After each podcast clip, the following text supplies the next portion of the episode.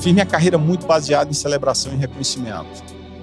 E reconhecimento não é a grande meta. Reconhecimento é um obrigado, é um bater nas costas, é reconhecer uma palestra, um, uma reunião, um trabalho. E é isso que a gente quer. Se o dia a dia, muitas vezes, com todo o estresse, com toda a pressão por resultados, te faz questionar como que você pode manter uma liderança, uma gestão humanizada? Como que o resultado pode vir através das pessoas e não pressionando as pessoas? Esse podcast está recheado de lições. Pega papel e caneta. Vamos lá. Esse podcast é um oferecimento da BMW, líder em mobilidade premium. Esse é o podcast Lugar de Potência lições de carreira e liderança com o maior headhunter do Brasil.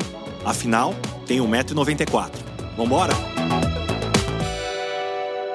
O convidado de hoje é o californiano mais pernambucano que vocês vão conhecer. Ele também é conhecido pelo carisma e simplicidade que leva na vida e na carreira. Ele é um CEO que ressignificou totalmente a vida corporativa. Ele é formado em ciência da computação. Ele tem um currículo que impressiona. Ele foi presidente da Cielo, da Lelo, da Múltiplos. Antes foi vice-presidente do Walmart, diretor-geral do Hipercar. E atualmente, além de conselheiro em várias empresas, ele é presidente do conselho de administração da Mafre e um investidor que entrou com força total no mundo das startups. Além disso, ele tem uma história incrível de um período sabático na Europa que lhe rendeu muitos aprendizados e ele vai nos contar contar tudo hoje aqui. Eduardo Gouveia, que honra recebê-lo aqui. Que bom, Ricardo. É um prazer, uma alegria para mim. Pô, obrigado pelo convite. É muito legal estar aqui com você hoje. Muito bom. Gouveia, eu queria já começar explorando essa tua história. Você nasceu na Califórnia e aí você veio pequeno para Recife, é isso? Foi. Papai foi fazer PhD fora. Uh, eu imagino a coragem de papai, né? Você pensar. Eu tenho 57 hoje. Ele foi há 59 anos atrás, sem internet, com poucos voos, com dificuldade de comunicação comunicação era toda por carta.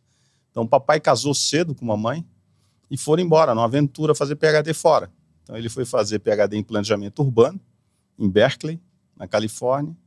E eu terminei, mamãe engravidou lá, eles passaram quase quatro anos lá, e com um ano e meio eu voltei. Então, eu nasci na Califórnia, Walnut Creek, sou californiano, americano, de passaporte americano e voltei para Recife com um ano e meio. Então eu me considero pernambucano, eu não sou americano de jeito nenhum, eu sou um americano fake. E Gouveia, a gente tem uma característica em comum, que nós dois for somos formados em tecnologia e depois acabamos saindo da área. Como foi a sua transição de tecnologia para uma área de negócios? Ricardo, foi muito também é, é, diferente. Esse foi talvez a minha meu primeiro grande clique de carreira.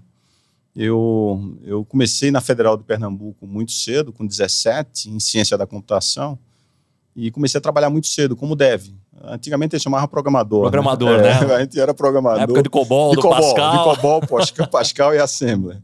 Então eu fui da época que perfurei cartão ainda. Para processar um jogo, a gente perfurava cartão. Nem escrevia, não digitava o programa. Perfurava cartão.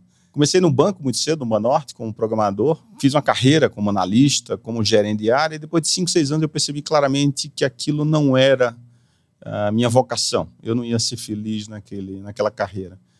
E com muita coragem, já um primeiro movimento de carreira, eu disse, ó, tá na hora de mudar, tá na hora de ir para onde eu gosto de atuar, que é com gente. E aí eu cavei uma posição para a área de marketing e produtos do banco. E aí eu virei gerente de produtos do Banorte. E aí segui uma carreira comercial no banco, né? Então eu saí já, eu saí cedo da carreira tecnológica, né? De, de tecnologia, eu saí com 25. Uh, eu cheguei até uma posição de gerência, mas eu disse, ó, não, não quero ficar aqui. E eu resolvi sair rápido e uma primeira grande mudança e decisão, talvez corajosa. E Gouveia, você cresceu muito rápido na carreira. O que, que você acredita que você tinha, sejam de comportamentos, atitudes, que fez com que você fosse notado pela liderança para te darem a oportunidade? Ah, eu era um maluco, alucinado. Eu trabalhava muito. Hoje eu estou mais equilibrado, entendeu? A maturidade traz um pouco de equilíbrio, Ricardo. Mas eu eu sempre consegui, sempre gostei muito de entregar mais do que me pediam. E eu sempre era muito focado em time, em pessoas, então eu tinha um jeito legal de conduzir minhas equipes, mas com muita força na entrega de resultado.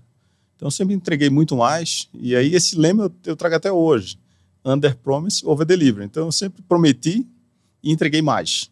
Tá? E isso fez com que eu terminasse cavando algumas posições e o pessoal fosse me puxando um pouco desde lá de trás. E desde pequeno você já tinha o sonho de ser um CEO? Não, não. Eu tinha. Acho que foi uma carga. É engraçado isso. Eu, eu venho de uma família matriarcal, uma família feminina. Tá? Minha, minha família, eu sou o mais velho filho de mais quatro mulheres depois de mim. Eu tenho quatro irmãs mulheres, nenhum irmão. Uma mãe que mandava muito e um pai que obedecia muito. Então, o papai ensinou a respeitar muito as mulheres. E ele dizia muito para mim, eu moleque, ele dizia, pô, filho, ah, somos eu e você para a gente cuidar dessa mulherada, né? Então, tinha uma cultura nordestina, né? Que o primogênito, o homem. E eu tinha isso muito na minha cabeça, que eu ia dar certo. Eu não imaginava que eu ia virar presidente. Foi consequência, não foi objetivo. Mas eu tinha uma coisa na minha vida, na minha cabeça, desde cedo, que eu ia, que eu ia dar certo, que eu ia trabalhar para dar certo, que eu ia fazer o bem, que eu ia trabalhar direito, que eu ia trabalhar com valores. E isso norteou minha carreira, tá? desde cedo. Então eu comecei a trabalhar cedo, comecei a tomar gosto pelo, pelo, pelo valor do trabalho e, e eu comecei, na verdade, como office boy no escritório de, de arquitetura do amigo papai, enfim, desde os 15 anos que eu trabalho. Então, é, isso foi muito decisivo para ter como consequência uma posição aos 43 de, de presidente de uma grande empresa. E Gouveia, o que, que ninguém te contou sobre o peso de ser presidente de uma grande empresa, que você teve que aprender na prática? Cara, eu respeito muito, sabia? A gente fala. Ah, é uma, é, uma, é uma vida solitária, é uma vida pesada, né? Você termina. Minha última posição com presidencial foi uma. A gente teve várias alegrias, mas era um peso muito grande. Você tinha 3.500 famílias é, dependendo daquele negócio. A gente transacionava 620 bilhões de reais, naquela época, 10% do PIB. Meu último ano lá fechado foi 2017. Eu já estou há três anos e pouco fora da vida corporativa. E a gente transacionava 10% do PIB e passavam na Cielo, nas maquininhas da Cielo. Então tinha um peso, Ricardo, muito grande, tinha uma responsabilidade, uma responsabilidade muito grande.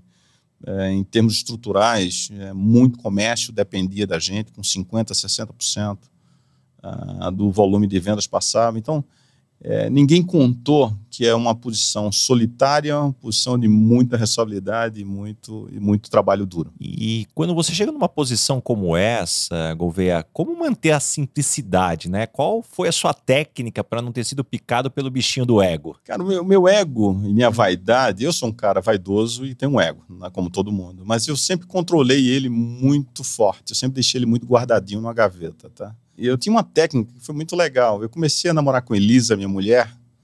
Eu tinha 16, ela tinha 14. E a gente era muito duro, né? Papai, pai de cinco filhos, o pai dela também, pai de três filhos, educando os filhos em escola privada. E a gente via de mesada. Eu comecei a namorar com ela muito cedo.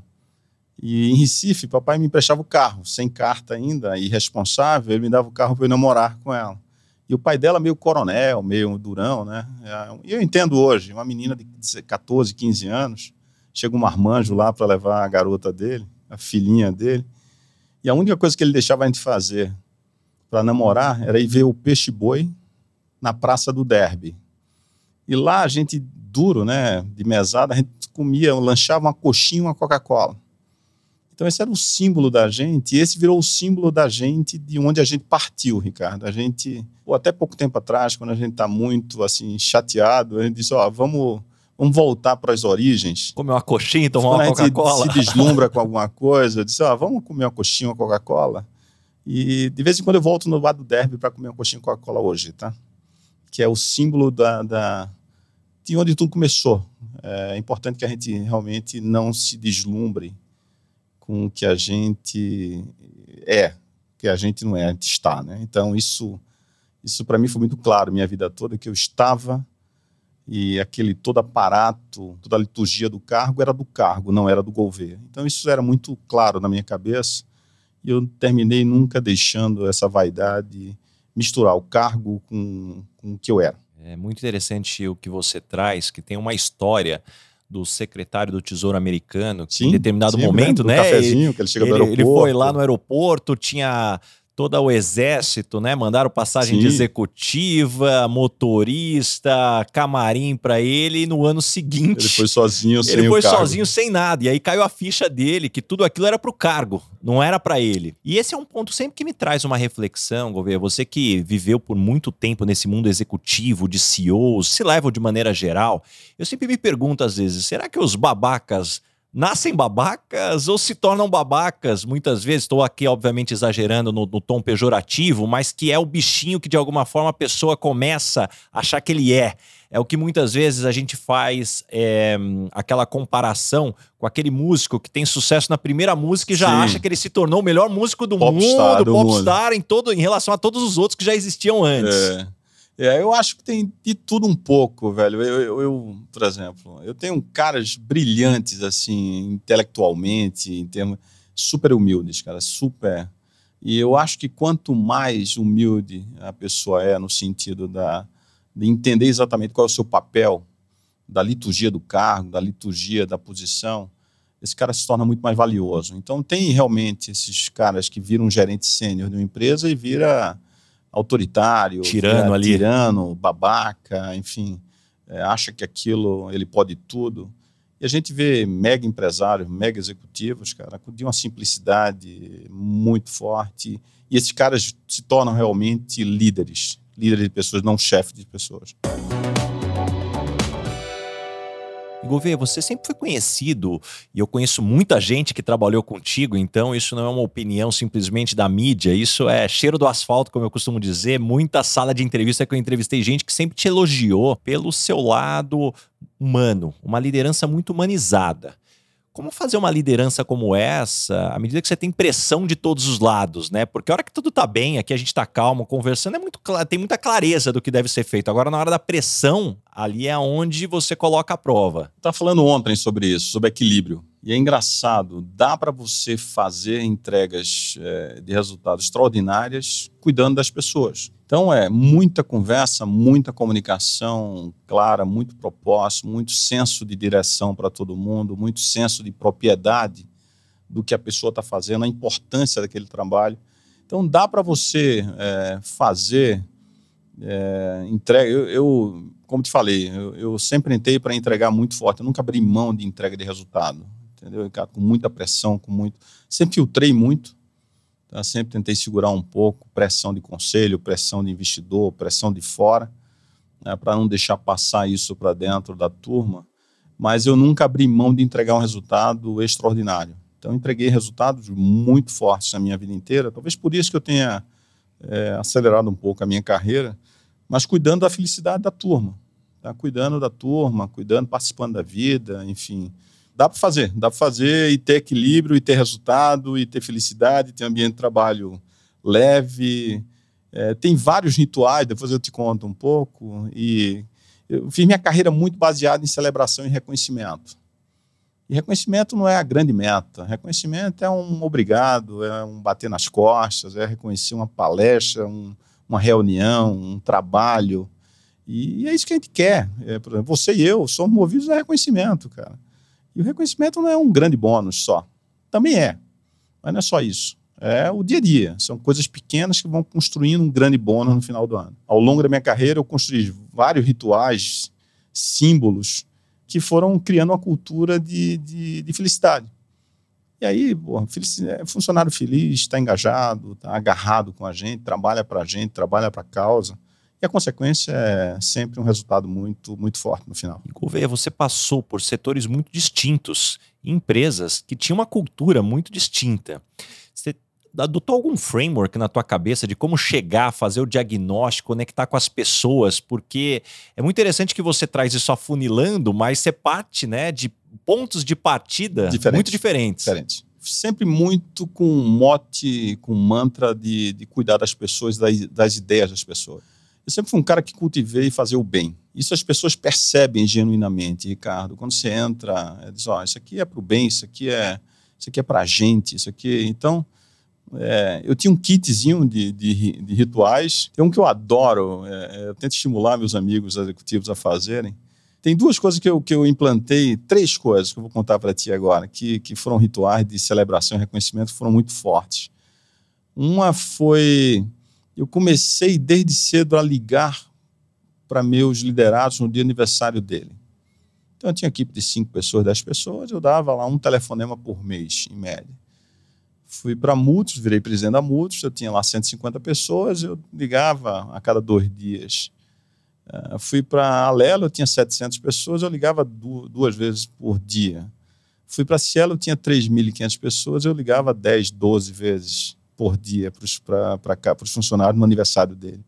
E era mágico, cara, era mágico. Eu Você ligava, ligava para todos os 3.200 funcionários. 3.500 todo ano. Era muito mágico, cara, porque isso tinha um, potencia, um potencial, é uma potência, lugar, era um lugar de potência, aproveitando aqui, isso tinha uma potência de, de conexão é, muito forte porque lembra que eu tinha 3.500 funcionários espalhados no Brasil inteiro e, eventualmente, esses caras me viam uma vez por ano numa convenção de vendas no resort na Bahia, em cima de um palco. E tinha essa imagem, né, que é pô, um super executivo, uma empresa grande, bilionária, super-herói distante. super-herói distante e tal. E aí uma forma, um ritual de aproximação, de tirar essa, essa imagem ela disse, cara, eu vou ligar para esse cara no aniversário dele do meu celular. E tinha uma, uma maldade no ritual. Eu sempre ligava a uma da tarde ou às oito da noite. A uma da tarde, no seu aniversário, você está almoçando com seus amigos do trabalho. E aí, pensa um cara no interior de Pernambuco, a uma da tarde, com três, quatro amigos da filial, almoçando, toca o telefone, é aquele super executivo, presidente da Cielo, ligando para ele no celular dele para dar um abraço, parabéns e desejar que Deus o abençoe naquele dia. Ou à noite, às 8 horas da noite, quando ele estava com a família dele. Isso é um simbolismo, né? Pesado, é um símbolo muito forte de não hierarquia, de proximidade, de... E aí, no final, é sempre, ó, esse é meu celular, grava aí qualquer coisa, pode ligar que eu estou à sua discussão. Então, esse é um símbolo e um rito muito forte que eu carreguei comigo de criar proximidade, de criar conexão individual, pelo menos por um, dois, três minutos, uma vez por ano, com qualquer funcionário por onde eu passei. Um outro muito forte é, eu, eu, fui promovido no banco e fui promovido de uma forma muito ruim. O, o, o diretor disse: Ah, você foi promovido, mas não conta para ninguém. Não conta para teus colegas, que eu não quero que ninguém venha me cobrar, porque não foi.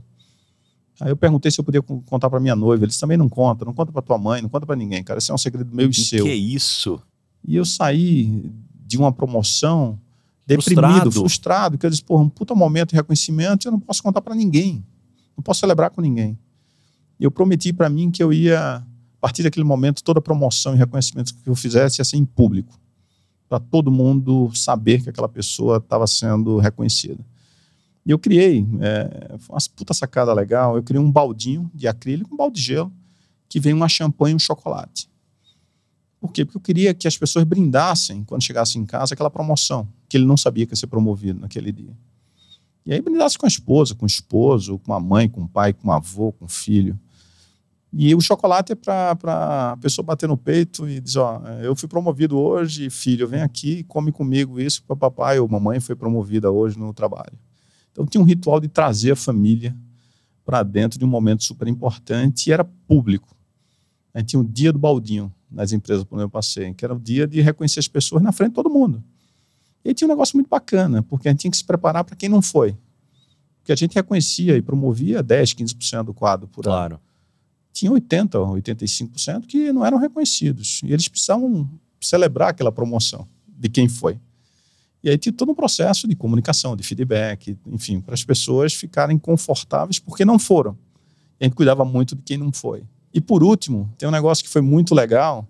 Eu saí de Recife há 17 anos, estou aqui em São Paulo há 17, e mamãe perdeu o link com o que eu fazia da vida. E ela não tinha a mínima ideia do que eu fazia da vida. Eu era presidente da Alelo e ela achava que eu ela disse: Ah, tu vendo um cartãozinho aí que come, né? Que, que... ela não tinha puta me deu o que eu fazia da vida, né? Ah, eu sei que você vende um negócio de cartão que usa para comer em restaurante e tal. E era o voucher alimentação e refeição. E eu prometi a ela que quando ela viesse a São Paulo, eu ia levar ela para almoçar comigo na empresa e que eu ia explicar para ela o que, é que eu fazia da vida, né? Profissionalmente. Levei ela lá na Alelo e foi super bonitinho, que ela adorou, ficou super orgulhosa do filho, enfim quando a gente estava saindo, a gente trombou com a Soraya, que era minha RH, e ela disse, mamãe, na sabedoria dela, disse, Soraya, eu estou saindo aqui com meu peito é, cheio de orgulho e eu fiz um, um grande trabalho com esse garoto. Ela, é uma frase mágica que ela disse, Ricardo, ela disse, proporcione para os pais dos funcionários a mesma sensação que eu estou tendo hoje aqui, de alegria e de orgulho. Desci com a mãe na garagem, larguei ela lá, voltei, sentei com Soraya e disse, Soraya, vamos criar um evento para a gente convidar os pais na, na, na Lelo para os filhos apresentarem o que é que eles estão fazendo aqui na empresa. E aí a gente montou um evento, quem apresentava eram os estagiários e os trainees para os pais do, do, dos funcionários, e a gente tinha uma manhã de pais tomando café, circulando pela empresa, e só tinha um único mandato, é que o, o garoto, a garota, o funcionário convidasse os pais naquele dia para almoçar juntos e que eles pagassem o almoço dos pais. Então virou pais na Lelo, pais na Múltiplos, pais na, na Cielo, pais na Livelo, e a gente fazia um grande evento, era talvez o melhor dia da empresa. Nossa, que iniciativa fantástica. Você sabe que na Page, antes da pandemia, né, agora a gente não consegue mais é, por hora, a gente reunia também, a gente chamava os pais. E, é era, e, e, era mágico, assim, desde os pais sentarem na mesa, né? Que a pessoa trabalha, tira foto e, e, junto. E o mais interessante é que depois de um evento ou outro, os pais começaram já a se conhecer e fazer amizade. Amizade. E aí claro. começaram a sair juntos, sem os filhos que trabalhavam juntos. Claro, que legal. E aí legal. você vê o que é efetivamente, né? O poder das conexões. Conexões de comunidade. Da comunidade e principalmente também o lance que você traz do reconhecimento. Muitas vezes as pessoas têm na cabeça que reconhecimento é só salário e bônus. E como você trouxe, esse é, uma, é, é um ponto é um importante. Componente. Todo mundo quer ser reconhecido claro. financeiramente pelo que faz e ser remunerado de uma forma compatível com o mercado. Agora, o reconhecimento ele vem nos pequenos gestos, vem nos detalhes. Eu me lembro de conversar com um CEO, e essa história eu gosto de contar para as pessoas, que eles estavam no momento de virada de sistema e aí eles passaram o final de semana inteiro ali na virada, trabalhando na empresa, não foram embora, ficaram lá. E o CEO fez questão de acompanhar junto de uma equipe, se eu não me engano, de 12 ou 13 pessoas. E aí deu tudo certo com a virada. Na segunda-feira eles voltaram para casa. E esse CEO, ele fez o seguinte, ele mandou uma cesta para cada cônjuge, né, para a esposa ou para o marido de cada pessoa que ficou lá, com uma carta escrita à mão, dizendo o quanto ele era grato pela pessoa entender e a importância né, que o marido ou a esposa tinha para aquele projeto e que agora era hora de celebrar. E foi muito interessante, porque é claro que o impacto foi muito positivo, mas alguns dos reports dele, quando voltaram no dia seguinte, falou: Cara, você me arrumou um problema aqui. Por quê? Porque minha esposa falou que eu que não ouse a sair, a sair dessa empresa. empresa. Claro. Uma empresa tão humana que eu vou ter problema com ela se eu sair da empresa. Então, muitas vezes as pessoas, a ah, retenção, o que, que eu faço? Muitas vezes os pequenos detalhes como podem fazer toda essa diferença. Concordo contigo. Eu acho que esse envolvimento familiar Uh, eu, eu, fiz várias coisas, me inspirando no Luciano Huck, trazendo família, fazendo surpresa, fazendo revelação. Então, esse, esse, esse tipo de envolvimento é, da família, do, do funcionário, enfim. É, eu, eu, gosto muito de, de encarreirar as pessoas, desenvolver pessoas. Eu acho que. Eu sou um diretor de RH frustrado, cara. Assim, eu, eu, eu queria ter sido um diretor de RH. Eu acho que esse é um bom diretor de RH e como eu não consegui ser, eu usei minha função de presidente, hoje de conselheiro. Eu estou me metendo em tudo que é comitê de pessoas, Ricardo, agora. Então, é, é e talvez essa é, seja a minha principal contribuição nos conselhos, nas empresas por onde eu estou tangenciando, nas startups, é, é cuidar das pessoas, é influenciar para o bem, ou seja, influenciar para quem tem um ambiente que seja um ambiente com, com saúde emocional, né, com segurança emocional, para que as pessoas sejam as pessoas e elas sejam o que são. Entendeu? Então eu tentei sempre criar um ambiente de, de, de muita saúde, de muita segurança emocional, para que as pessoas pudessem dar o melhor delas sendo elas mesmas. Você sabe que essa segurança que você está dizendo tem algo que eu tenho muito comigo. Hoje se fala muito de diversidade e trazem dois recortes que estão muito claros na mídia, mas, na minha opinião, falta dizer sobre um terceiro recorte. Quais são os dois primeiros recortes que falam da diversidade? Está corretíssimo. O primeiro deles é que você tem uma oxigenação de ideias com diversidade, logo você chega em melhores soluções. Check. O segundo é o impacto e o papel perante a sociedade de ter no seu quadro de funcionários a representação da, do, do planeta, do país que você está. Mas o terceiro ponto que pouca gente fala é que toda empresa que não tem diversidade, você começa a criar estereótipos. E aí as pessoas começam a investir tempo para se adaptar ao estereótipo. Puxa, eu tenho que me vestir assim, eu tenho que, eu tenho que falar dessa forma, eu tenho que agir dessa forma. E é um baita de um tempo desperdiçado. Eu quero mais é que você pegue esse tempo para se desemvolver, para entregar resultado, claro, para ser feliz. Seja você mesmo, né? Então, é engraçado esse conceito de role model, né? Então, minha filha acabou de trocar de emprego agora. E não foi grana.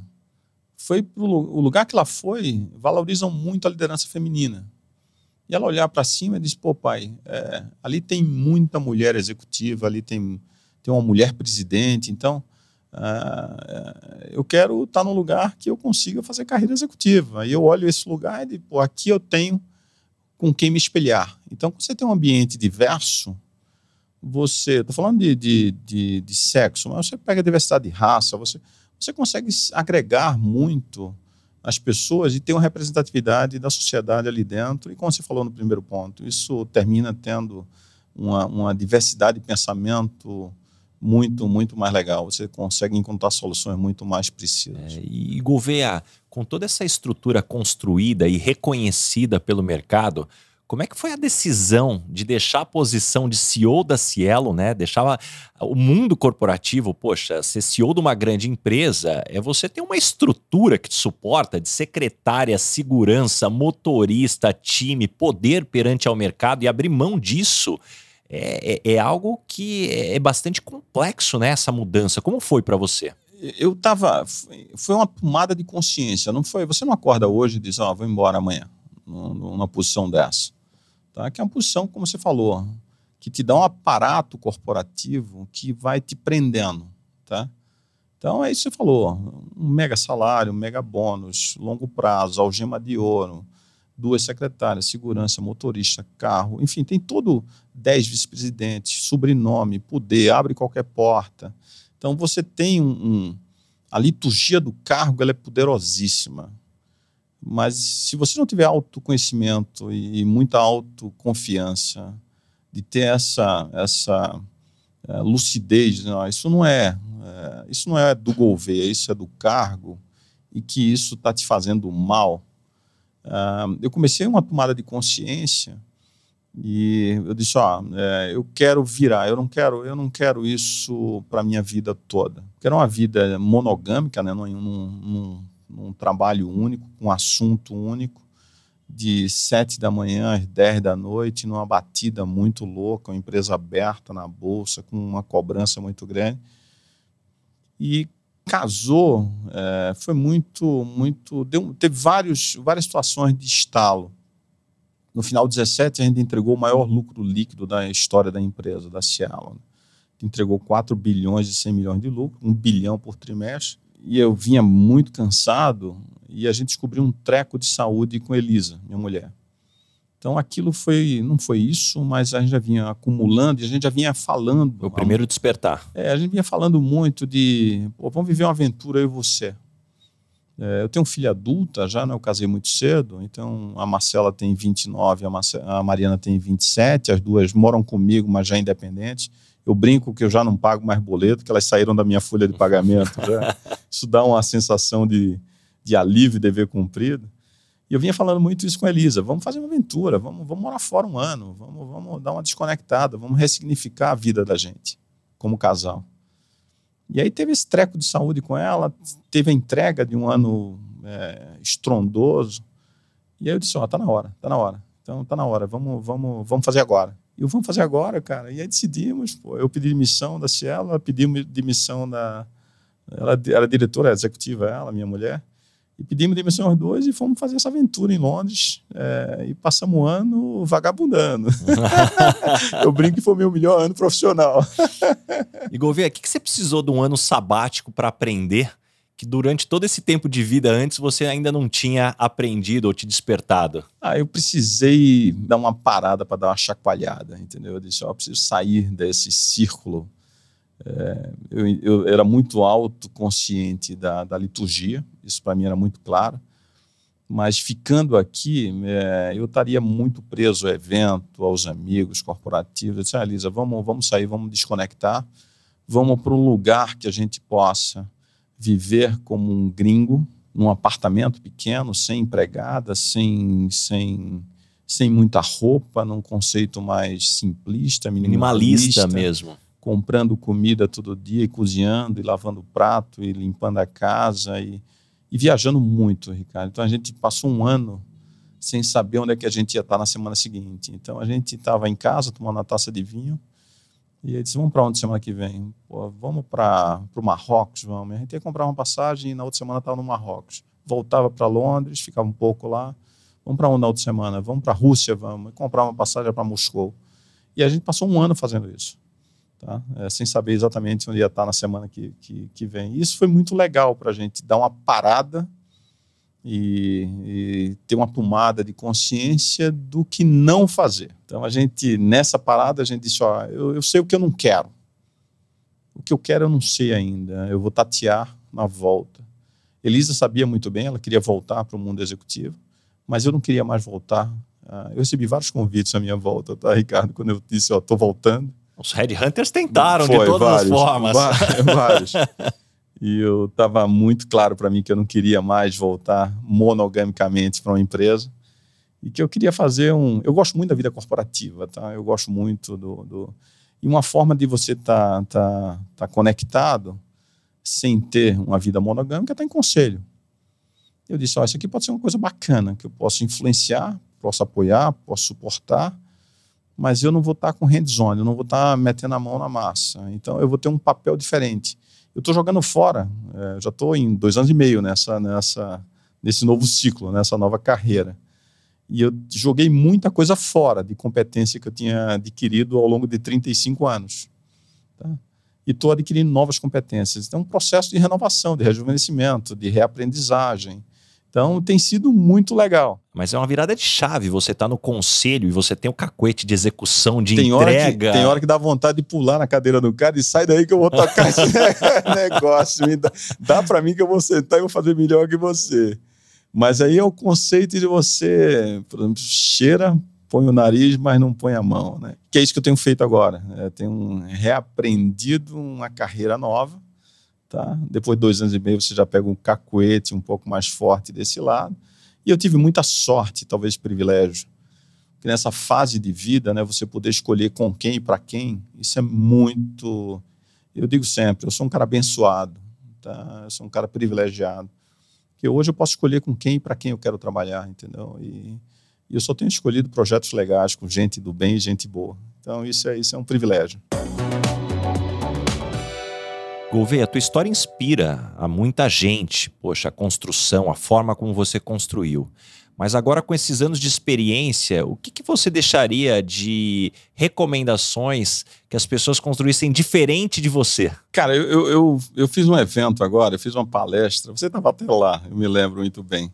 Gente, não foi uma palestra, foi não. um show. A gente estava junto não. ali no evento do Natal e no, no Experience Club. Isso aí, isso aí. Ele, o auditório ficou em prantos. É mas eu estava pensando que mensagem eu ia deixar no final né, do evento, da palestra, enfim, que era uma palestra de fechamento do evento. E eu tenho 5,7 e, e, muita gente pensou, pô, tu pediu demissão, tu se aposenta? Eu disse, não, de forma nenhuma, eu acho que eu estou na minha melhor fase profissional agora. Estou com maturidade, com tempo, podendo fazer escolhas é, bem feitas, construindo bem, construindo um caminho de, de, de, de entrega não tem coisa melhor hoje, né, Ricardo, você poder se doar sem esperar nada em troca. Tá? Então, eu tenho doado muito tempo, atenção, sem esperar nada em troca, genuinamente. Isso, isso vale para as startups, onde eu estou. Eu digo sempre, se der certo, foi muito legal. Se der errado, foi muito legal também. Aprendi muito. Eu aprendi muito, cara. Então, isso genuinamente é muito forte, é poderoso. E eu, eu terminei escrevendo, no final, 10 mandamentos para os meus próximos 30 anos. Eu tenho 57. Vamos passar por todos eles aqui. Vou, vou passar aqui com você. O primeiro é só vale se for divertido. Tem que ter diversão, senão fica chato, fica cansativo, fica. Então hoje eu, eu uso muito diversão como. Era um valor que eu já tive na minha vida sempre, Mas hoje tem que ter diversão, tem que ter prazer, tem que, ter, tem que ser muito legal. O segundo é que tem que, ser, tem que ter aprendizagem tem que ter troca genuína. Tá? Eu tenho que estar tá aprendendo, eu tenho que estar, tá, por exemplo, a pessoa que está comigo tem que estar tá aprendendo também, tem que ter troca genuína entre, entre a gente. O terceiro é tem que ser com gente boa e do bem. Não dá mais se juntar com quem não é do bem e quem não é bom. Então, isso é. é talvez isso devia, assim, devia vir em primeiro lugar. Os erros e fracassos são mais importantes do que pensamos. Então, eu tenho aprendido muito com meus erros. E é uma coisa que a gente não dá tanto valor na vida. A gente tenta esconder né, erro, né? A gente tem uma cultura latina que a gente é sempre para o acerto, para o acerto. E a gente tem que valorizar mais o erro e o fracasso. E isso está muito latente nas startups. Né? Então, pivotar, enfim. Como eu já investi em 10 startups hoje, então eu tenho visto isso todo dia, tenho convivido muito com a molecada. É, e isso tem sido um aprendizado contínuo. A quinto, tem, tem vida boa e produtiva empreendendo. A gente pensa que não, mas empreender, empreender é muito divertido, é muito legal. O sexto, tem que ter senso de utilidade, utilidade máxima. Né? Ou seja, hoje, hoje você se doa e você, você tem um senso de reconhecimento pelas pequenas coisas que você faz e, e uma sensação muito boa de preenchimento que você está sendo útil tá? que, que realmente o que você está fazendo está transformando a pessoa que está junto de você. Tem que ter impacto, muito impacto e transformação. Então tem que ter teses muito fortes de impacto na sociedade, nas pessoas, enfim, nas empresas. Então tenho buscado muita tese de, de escala. Essa é muito legal, dá para rejuvenescer convivendo com a molecada. Quando eu não tenho nada na agenda, Ricardo, eu me meto dentro de uma startup. Então eu ligo para os founders e digo, ó, oh, estou indo passar a tarde aí com vocês. E vou para dentro da startup, cara, e fico lá dentro, trocando, aprendendo, falando, enfim. E eu me sinto rejuvenescido hoje. E essa é uma troca, né? uma troca genuína. É, eu estava querendo aprender esse mundo novo. Eu venho de 35 anos de vida corporativa e a melhor forma, em vez de fazer um MBA, foi comprar parte da empresa dos caras. Entendeu? Então, e a minha, minha, meu trato com eles é: eu compro um pedaço da tua empresa, vou entregar para você governança, cabelo branco, experiência, network, endosso, e você me treina. Então, tem sido uma troca genuína com essa molecada. Diversidade de projetos e áreas é super legal. Então, é, eu, num dia eu falo de bateria, no outro eu falo de seguro, no seguinte eu falo de software, no outro eu falo de material de construção, no seguinte eu falo de employee experience, no outro eu falo de benefício para RH.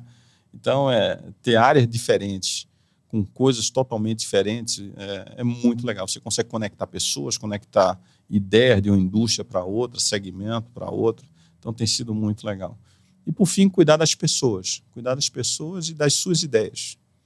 Tá? Então, eu tenho cuidado muito das pessoas que estão à minha volta e das ideias das pessoas que estão à minha volta. Então, esses são meus 10 mandamentos. Não vamos transformar isso num livro. Imagina que não vamos deixar passar de forma alguma. Esses são meus 10 mandamentos para meus próximos 30 anos. Eu tenho pautado minha vida, meu momento atual, em cima desses 10 mandamentos. Gouveia, algo que você fala bastante do impacto. Hoje eu, eu te vejo muito atuante é, no lado social. E eu queria explorar um pouquinho mais contigo a oportunidade que a gente tem de aportar o nosso conhecimento da vida executiva, o quanto isso pode contribuir, além, claro, do nosso tempo, da nossa energia, do nosso interesse, mas, poxa, essas práticas também que podem contribuir para potencializar o que muita ONG está fazendo um trabalho muito bem feito, mas ganhar talvez escala um pouco maior. Claro.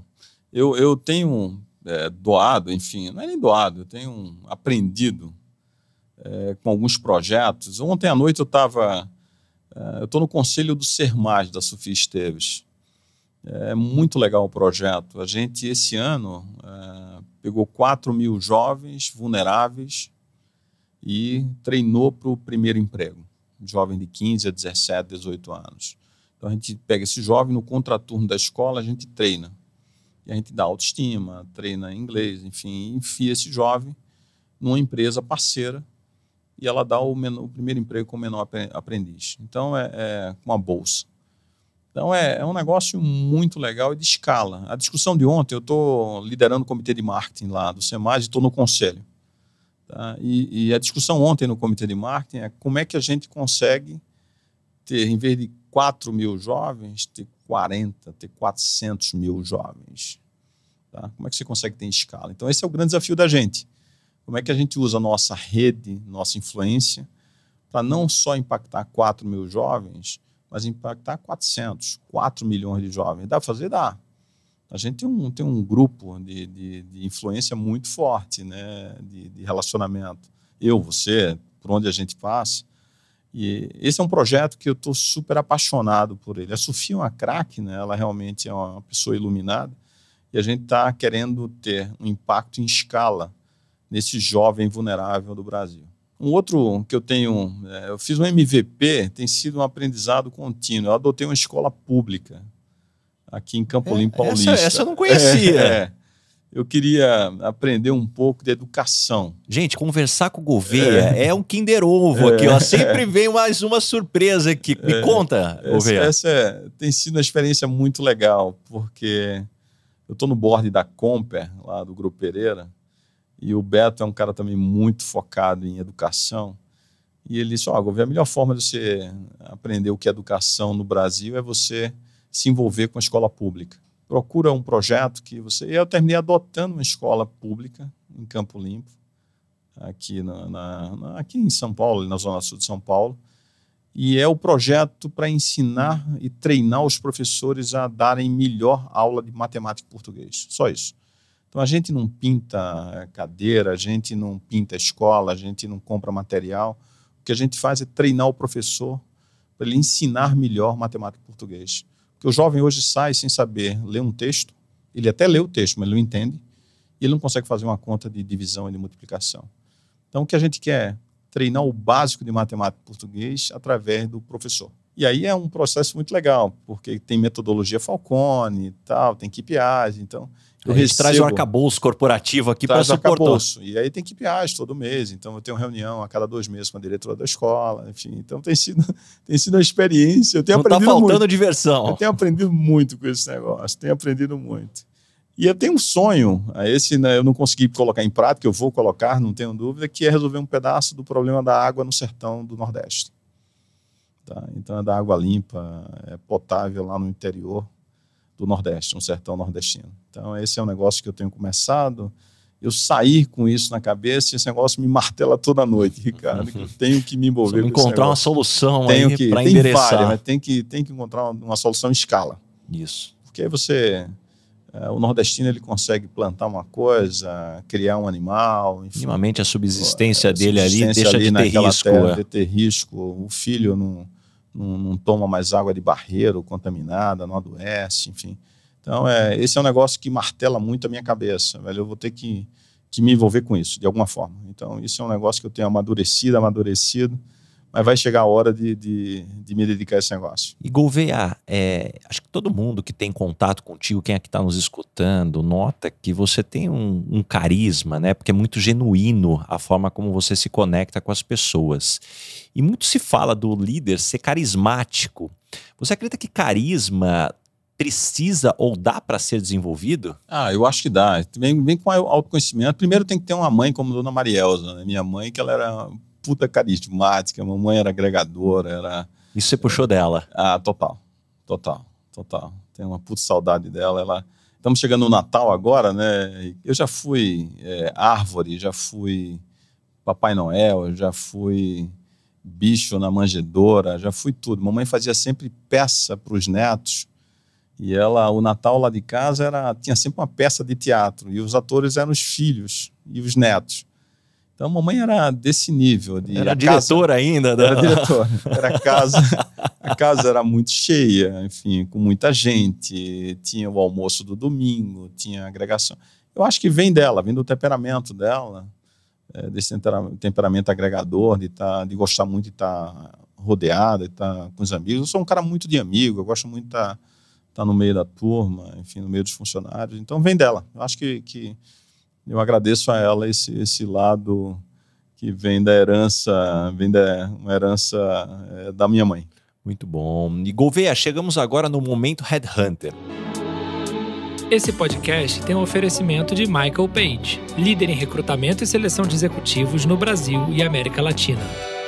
Qual a pergunta que você sempre faz ou fazia nas entrevistas para contratar alguém para o seu time? Cara, eu não vou poder fazer aqui no ar, não sei se eu posso, mas eu tinha três Manda per- bala. Posso mesmo? Pode, manda bala. Eu vou tentar dar uma minimizada aqui, mas eu. Não dá douradinha eu assim? dou uma douradinha. Primeiro, se era a pessoa ela era mau caráter. E eu perguntava na lata. Na lata. É. Você é mau caráter? Você é FDP? Você é, Aham. você é do mal? Porra, me, me responda lá, porque se for, não quero que dá. Aham. Segundo é se você é puxa-saco, velho. Se você não falar a verdade, eu também não quero. Eu quero gente que vem aqui e seja você mesmo, que você Uhum. fale a verdade. E o terceiro é se você gosta de coxinha e Coca-Cola. Você Essa não gosta- simplicidade. Se você não gostar de coxinha e Coca-Cola, você, porra, você não é um cara alegre, não- não- você não gosta da vida, você não gosta de celebrar a vida, entendeu? Eu gostava muito de gente que fosse do bem. E a pergunta se você era do mal era para isso, né? Já para dar um. é, ninguém respondia que, que era do mal, né? Mas e era um momento de tentar puxar um pouco da cultura do que a gente queria ali dentro, né? Segundo, é se a pessoa era verdadeira. Ela precisava ali ser ela mesma. Ela não precisava ali estar tá, é, ocupando, fazendo um papel de teatro, né? E o terceiro, essa pessoa era porra, de bem com a vida. Se gostava de namorar, de sair, de passear, de ter esse equilíbrio entre, entre a vida profissional e pessoal. Então, isso era sempre. Eu começava sempre as entrevistas assim. Era, e era, e era, era super bom, que aí descontraía e tal. E, e a gente ia depois para a coisa que interessava. Né? E quando as pessoas não gostam de você, normalmente qual é o motivo? Ah, eu acho que, que quem não gosta é porque eu sou um pouco verdadeiro demais, entendeu? Eu sou transparente com jeito, não sei se você me entende. Eu sou um cara verdadeiro, carinhoso. Tá? Não Então- perde a classe, mas não deixa de falar o não que tem que ser deixa de dito. falar. E, e- e, eventualmente, isso tinha gente que não gostava naturalmente, porque eu era verdadeiro, eu era direto. Então, mas eu sempre fui, eu sempre fui muito carinhoso, sem abrir mão do conteúdo. E o que, que você tem mais orgulho do que está escrito no seu currículo? Eu não vou dizer que é torcedor do Santa Cruz, que hoje não dá. Hoje em dia. Ah, cara, eu tenho, um- eu tenho muito orgulho de ser filho da minha mãe e do meu pai. Então, quando eu, a gente não põe em currículo mais filiação, mas isso é um negócio que, que é, eu honro muito meu pai e minha mãe. Tá? Isso é um negócio que a gente valorizava muito e, e eles não estão mais comigo e faz muita falta. Eu acho que uma coisa que, como, como característica pessoal, é gostar de gente, tá? genuinamente. Gostar de fazer o bem. Então, não está escrito no currículo, mas eu acho que uma coisa que ser pernambucano. Eu acho que, que eu adoro minha terra, apesar de não não, não, não vou não volto mais para lá, mas é uma coisa que eu tenho muito orgulho da minha origem, entendeu? Então valorizo a origem, valorizo a força do nordestino, a, a força de vontade, essa característica agregadora e tal. Isso vem um pouco do povo nordestino. Muito bom. E o que, que você gostaria de perguntar para o Baz aqui, Headhunter? Se você me contrataria um dia para ser por diretor de RH da sua empresa, cara. Eu, eu não só contrataria o governo, mas você sabe que você sempre foi o sonho de consumo de todo diretor de RH reportar para um CEO assim. É, isso é Porque verdade. a verdade é que muitos diretores de RH têm uma vida bastante difícil, É reportando para um CEO que muitas vezes não tem esse olhar, ou muitas vezes é até avesso a esse olhar. É. Então, certamente você seria contratado. Eu acredito que o grande desafio seria, por mais que você goste muito de pessoas, você ficar só com a caixa de RH, porque você difícil. é um cara que conhece das outras áreas ali, ia ser, ia ser desafiador. Eu, eu tive, só aproveitando o gancho, e queria até fazer uma homenagem aqui. Eu tive grandes parceiros em RH na minha vida. Eu acho que eu só fiz uma carreira que eu fiz, que foi uma carreira boa, porque eu tive muita cumplicidade, tive muita cumplicidade com as pessoas que tocaram as áreas de, de, de gente de gestão comigo. Então, é, eu tive vários. A Suzana, hoje, quando eu fui diretor da Hipercard, ela é minha gerente de RH. Hoje a Suzana é VP de, de gente de gestão da Raia Drogazil. E a gente fez uma dobradinha maravilhosa lá no, no Hipercard. A Soraya, que fez a Múltiplos comigo, fez a Lelo comigo, enfim, essa é uma grande, grande gestora de, de, de pessoas. A Dani, da Livelo. Enfim, eu tive muita sorte eh, de ter grandes parceiros, cúmplices na área de gente gestão. Então, a gente fez grandes projetos juntos. E, Gouveia, chegamos agora no momento Dona Ângela. Complete a frase. Eu sou esquisito por quê? Porque eu adoro coxinha e Coca-Cola. Muito e torço pelo Santa Cruz. É. E qual a loucura que você já fez na vida? Ah, foi, foi, foi uma aventura com, com, com Elisa, minha mulher, grande parceira, que foi largar tudo, jogar tudo para o ar e, e fazer essa aventura em Londres. Eu acho que essa foi a, saindo de uma posição tão bacana aqui é, de presidente da Cielo. Então, acho que essa foi.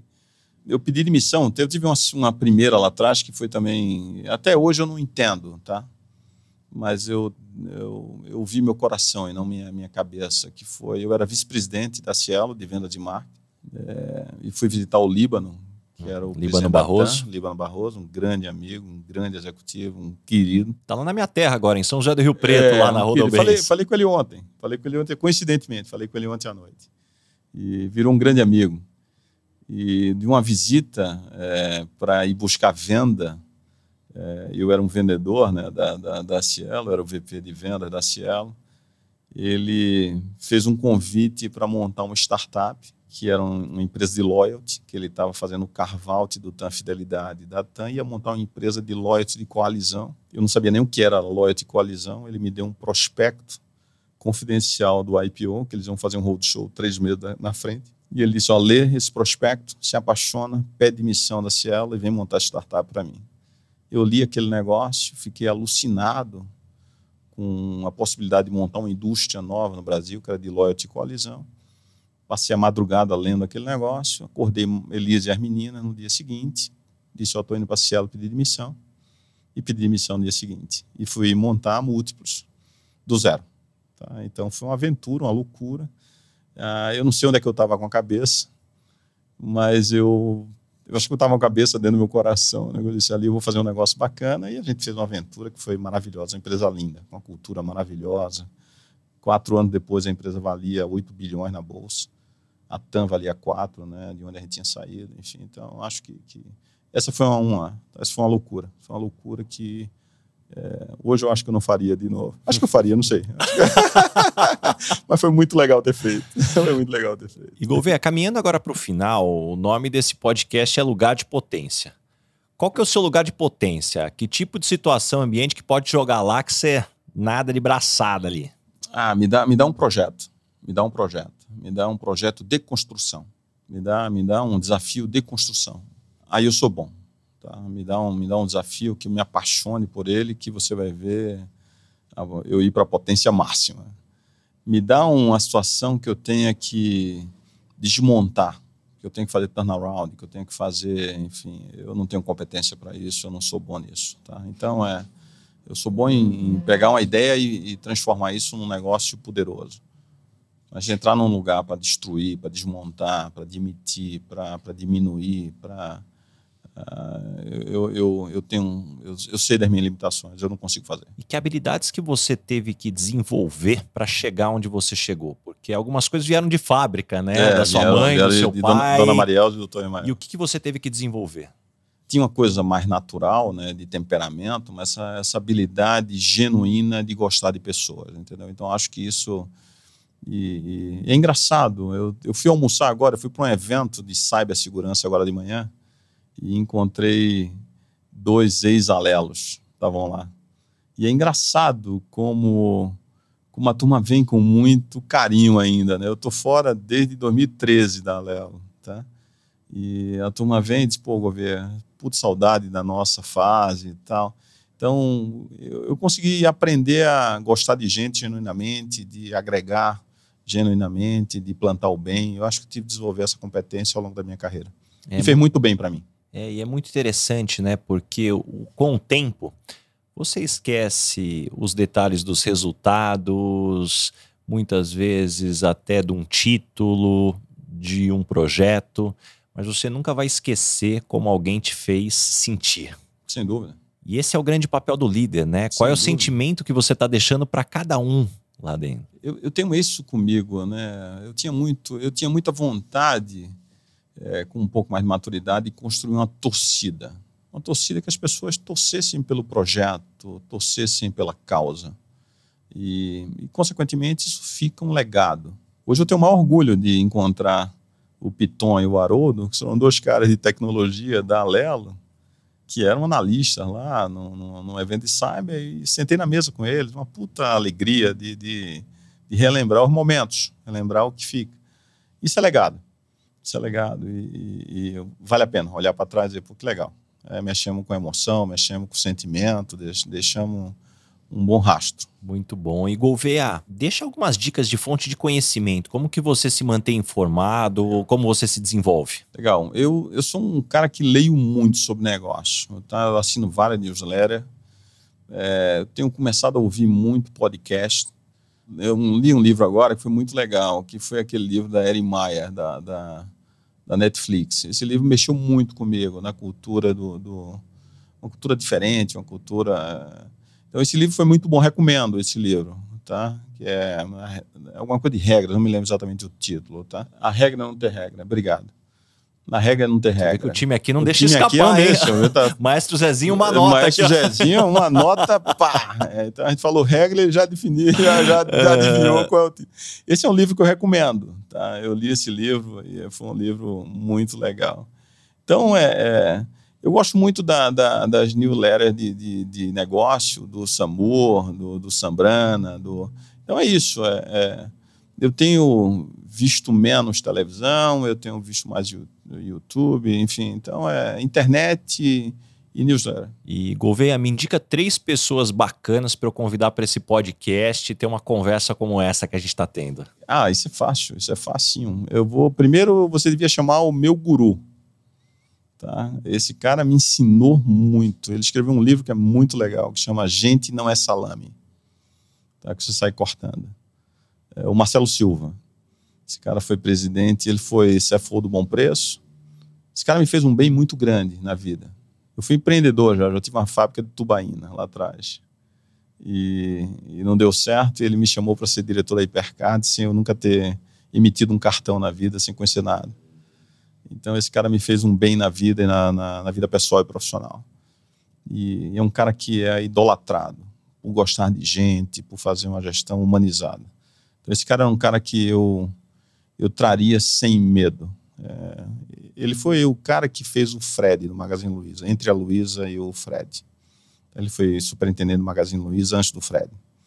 Então, um cara brilhante. Eu traria, eu vi hoje, eu traria o Silvio Meira, Tá? Silvio é fantástico. Silvio é um cara, é um louco do bem. Esse cara é um amigo, né? Foi meu professor da Federal. Então esse cara Você é um estudou cara... com o Silvio? Que legal. professor na Federal. Eu fiz ciência da computação, né? Lá uhum. na Federal de Pernambuco. Ele era o professor lá. E antes de montar o Porto Digital. Então esse cara tem uma tese de, de, de desenvolvimento é, público que é um negócio brilhante, brilhante. Um cara, esse cara é brilhante. Então eu, eu traria esse cara para uma conversa sobre futuro. E um cara que eu estou apaixonado hoje, que eu tenho aprendido muito, é o César Gon. Tá? Esse cara. Da CIT. É, da CIT. É o fundador da CIT. Então, é, é, um cara que saiu da garagem, é um cara da, da Unicamp, é, louco para fazer uma carreira acadêmica e, se, e formou uma empresa linda. Tá? Montou uma empresa linda que acabou de abrir capital, fazer o IPO na Bolsa Nova York. Né? Então, esse cara, esse cara é um cara. Que Dream Team aqui, ó. Que é, lista que eu tenho é. aqui, ó. Muito, muito bom aqui. Eu vou pegar se já quiser, esses três nomes se, aqui vou se pedir. Se quiser, eu faço a ponte para você. Vamos fazer sem dúvida nenhuma. Gouveia, para a gente completar, que tem uma pergunta que eu não deixo de fazer para todo mundo. O que, que, é felicidade para você? Ah, é, é, é setar a barra no, no, na, na, na, posição correta. Tá? É setar expectativa, é, se contentar e ficar feliz com o que você tem e não com o que você quer ter. Então, é, eu aprendi muito isso, que é seta na, no tamanho correto a barra para você não ser um cara frustrado que você nunca chega. E se contenta e fica feliz com o que você tem, com o que você alcançou e não com o que você pode alcançar. O resto é consequência. Então, hoje eu me considero um cara bem, bem ajustado nesse aspecto. Então, minha barra sempre foi bem setada Sempre fui para cima, mas era uma coisa que eu conseguia chegar. E eu sempre fui muito feliz com o que eu tenho, tá? E não com o que eu posso ter, o que eu quero ter. Tá? Então, isso me fez um cara mais tranquilo. Demais, demais, demais. Gouveia, que aula. Legal, Muito obrigado. obrigado mesmo. Obrigado que você. honra ter você aqui. Eu tenho certeza que quem está nos escutando aqui sai com muitas lições, muitas Legal. anotações. E eu queria pedir para você deixar agora os teus contatos. Como é que as pessoas te encontram? É no LinkedIn? É no Ah, Instagram? Que projeto vem pela frente? Deixa um recado aqui para a turma que quer Legal. continuar te acompanhando. Legal. É, LinkedIn, eu, eu sou muito ativo tá, em redes sociais. Então, Instagram, Link- LinkedIn, é, vai lá e deixa uma mensagem e a gente se conecta por lá, que é uma coisa mais simples. É, e e a- uma mensagem é: pô, vai atrás dos teus projetos te fazem feliz. cara. É, é, solta as amarras, pede missão do mundo corporativo, é, faz uma aventura, é, monta uma empresa, troca de emprego. Não, não fica sujeito a teu status quo, entendeu? Fantástico. Eu devia ter feito antes. Fantástico, Gouveia. De novo, muito obrigado mesmo. Que honra, que felicidade ter você Prazer é aqui. meu, cara. Sempre, sempre. Pô, sempre que me convidar, eu vou estar à tua disposição. Saiba disso. Muito obrigado. Esse foi mais um episódio do Lugar de Potência com Ricardo Basagra. Não esqueça de assinar o podcast e também indicar, compartilha com todos os seus amigos. E principalmente, se você está escutando através da Apple, deixa sua avaliação lá que eu vou ficar muito grato com vocês. Arroba Rick Basaglia, espero a sua mensagem, qual foi o insight que você teve com esse episódio. Um abraço e até a próxima. Uma produção, voz e conteúdo.